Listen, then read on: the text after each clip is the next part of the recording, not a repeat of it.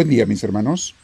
Bienvenidos a nuestros 10 minutos diarios de oración, 10 minutos diarios con Dios, con la comunidad de misioneros del amor de Dios. Somos personas que, seglares, la gran mayoría, que estamos en muchas ciudades, en pequeñas comunidades, en casas, personas que estamos buscando caminar y crecer con Dios siguiendo las eh, enseñanzas de nuestra escuela carmelita, nuestra espiritualidad es carmelita, mis hermanos de las Teresas y San Juan de la Cruz, una espiritualidad muy profunda que te lleva más que nada a enamorarte de Dios. Y bienvenidos a todos mis hermanos que están acompañándonos a través de estos audios, videos, podcasts. No se olviden de ponerle, de darle seguimiento, el follow o suscribirse para que más gente eh, reciba invitación a estas enseñanzas. Vamos a sentarnos en un lugar tranquilo, espalda derechita, tus hombros relajados. Vamos a respirar profundo, mis hermanos, que nos llegue la paz de Dios. Entrégale todos tus problemas a los pies de Dios en este momento. Dile, mira Señor, tú puedes resolverlos mil veces mejor que yo. ¿Qué tengo que estar yo preocupándome? Te los entrego. Haré lo que pueda hacer en el momento que tú me lo pidas, en el momento adecuado, pero ahora te lo entrego. Quiero solamente estar contigo, mi Dios. Y respiro profundo invitando al Espíritu Santo, Espíritu Divino, ven a mí. Lléname de ti, Espíritu Santo. Quédate en mí y no me dejes. Guíame en la oración durante todo el día y toda mi vida. Y enséñame a dejarme guiar por ti. Bendito seas, Dios mío. Hoy mis hermanos comenzamos un nuevo minicurso.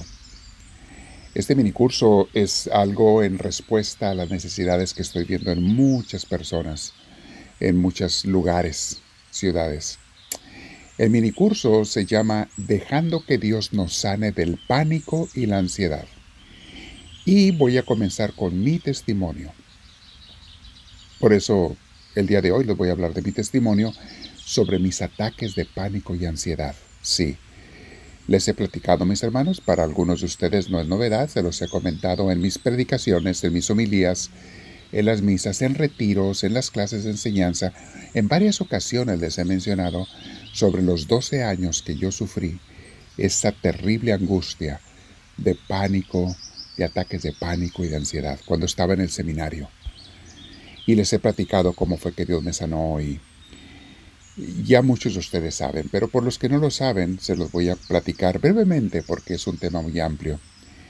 Por 12 años mis hermanos lo tuve, cuando estaba en el seminario, los ataques de pánico y ansiedad.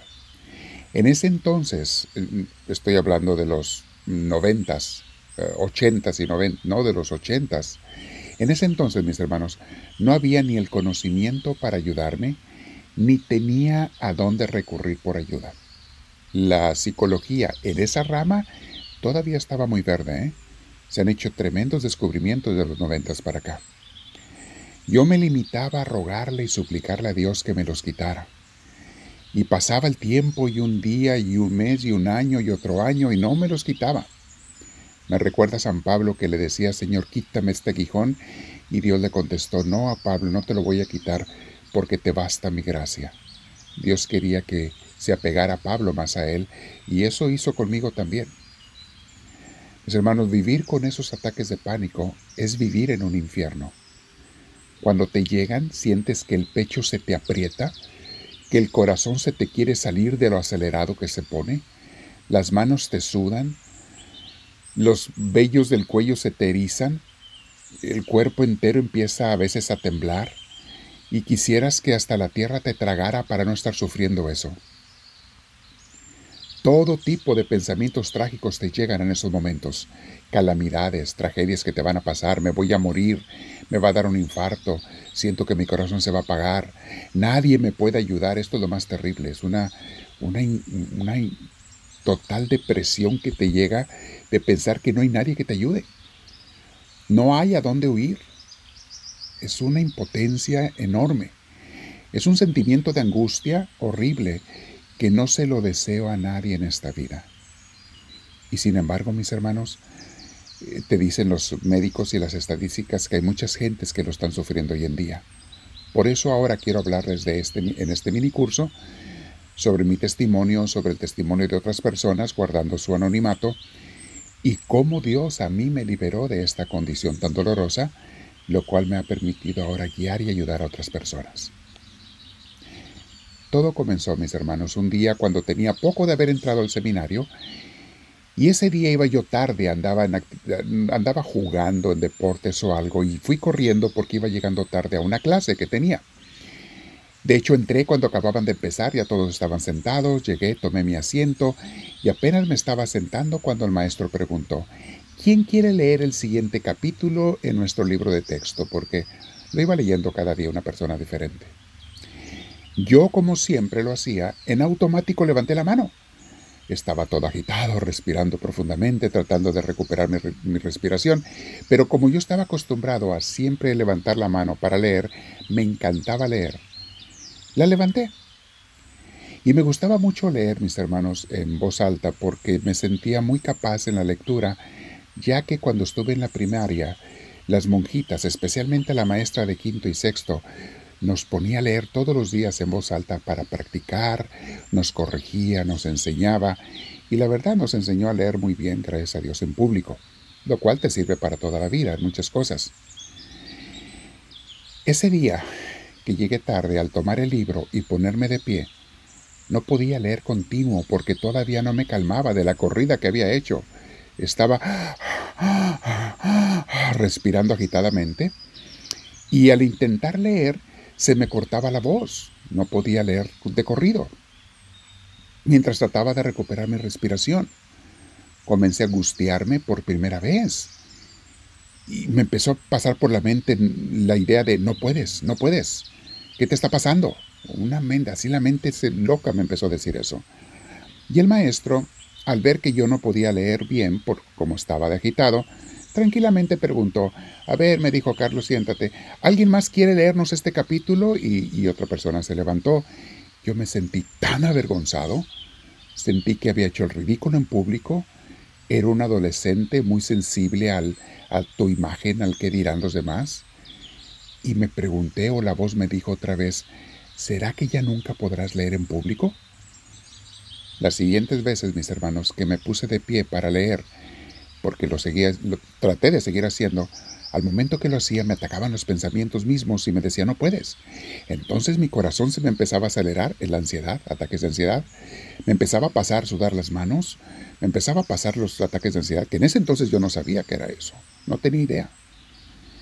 Y aunque en estos momentos no había llegado corriendo ni estaba agitado, igual se me aceleraba el corazón y no podía leer, y eso me empezó a aterrorizar por la vergüenza que pasaba con mis amigos.